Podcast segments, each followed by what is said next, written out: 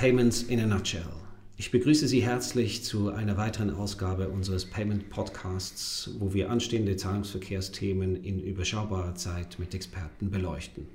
Heute möchten wir mit dem PPI-Experten Jonas Löhr über die Einführung der nächsten Generation von Debitkarten sprechen und herausfinden, ob es sich hierbei um einen Fluch oder einen Segen handelt. Das ist der erste Podcast, den wir nicht übers Web aufzeichnen, sondern von Angesicht zu Angesicht. Guten Tag, Jonas. Willkommen. Hi, Matthias. Vielen Dank. Jonas, das Bezahlverhalten der Bevölkerung ist stark im Wandel und damit wir hier keine wertvolle Zeit verlieren, gleich zum Einstieg in unser Gespräch zwei große Fragen an dich. Was ist der Status quo am Point of Sale und wo geht die Reise hin?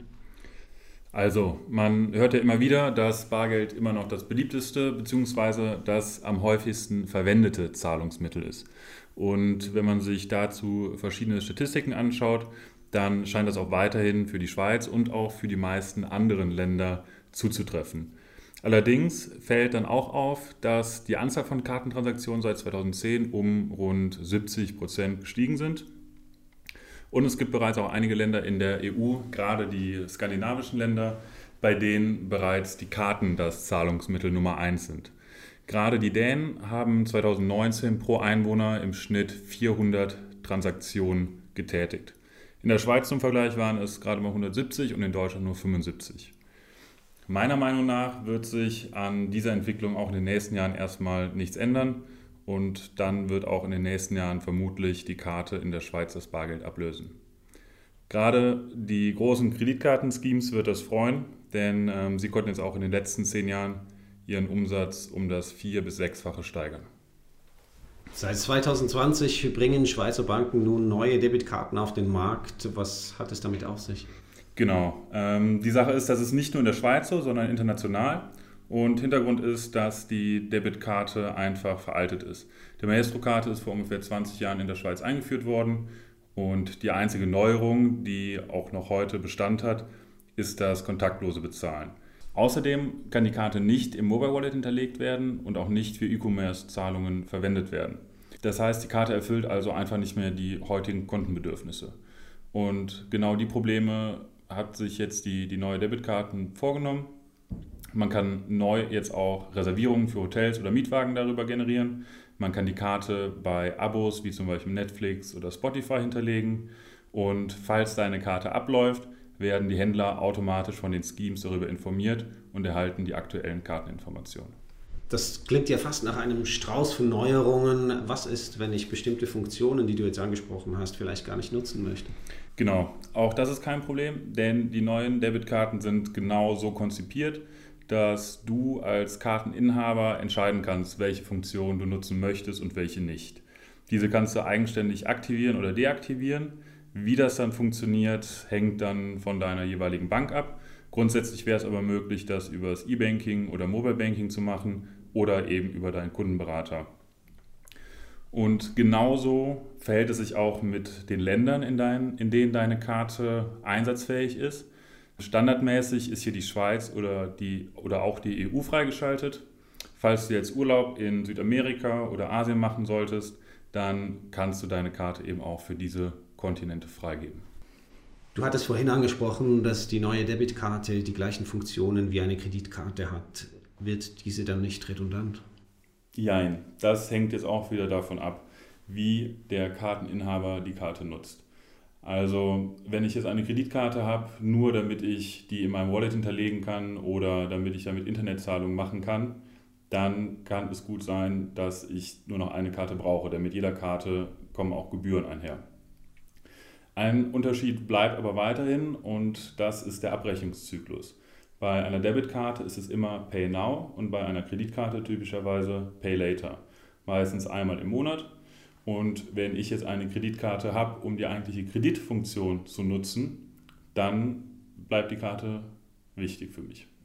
Du hast gerade auch die Gebühren angesprochen. In den Medien liest man immer häufiger Artikel, die sich den neuen Gebühren annehmen.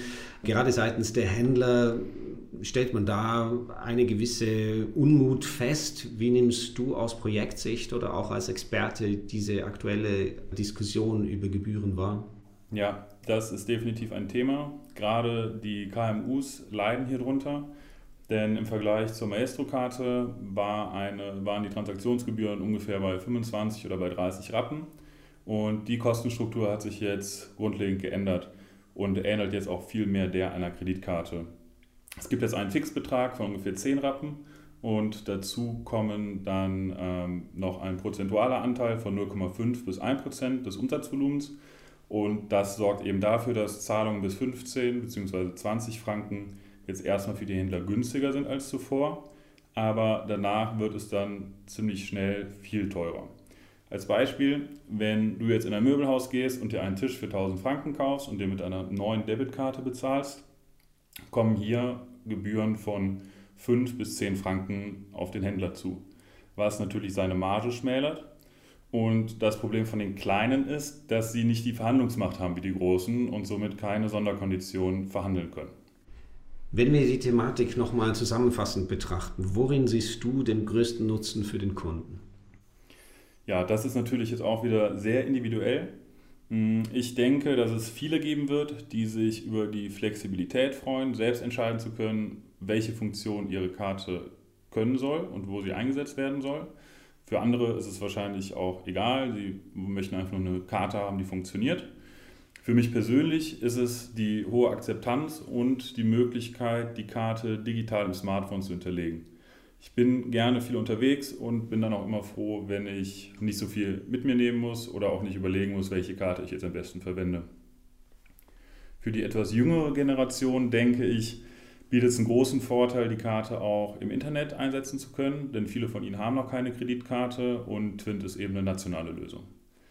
Daher würde ich auch sagen, ist die Debitkarte für die Karteninhaber ein super Produkt, denn es bietet eben für unterschiedliche Zielgruppen unterschiedliche Vorteile.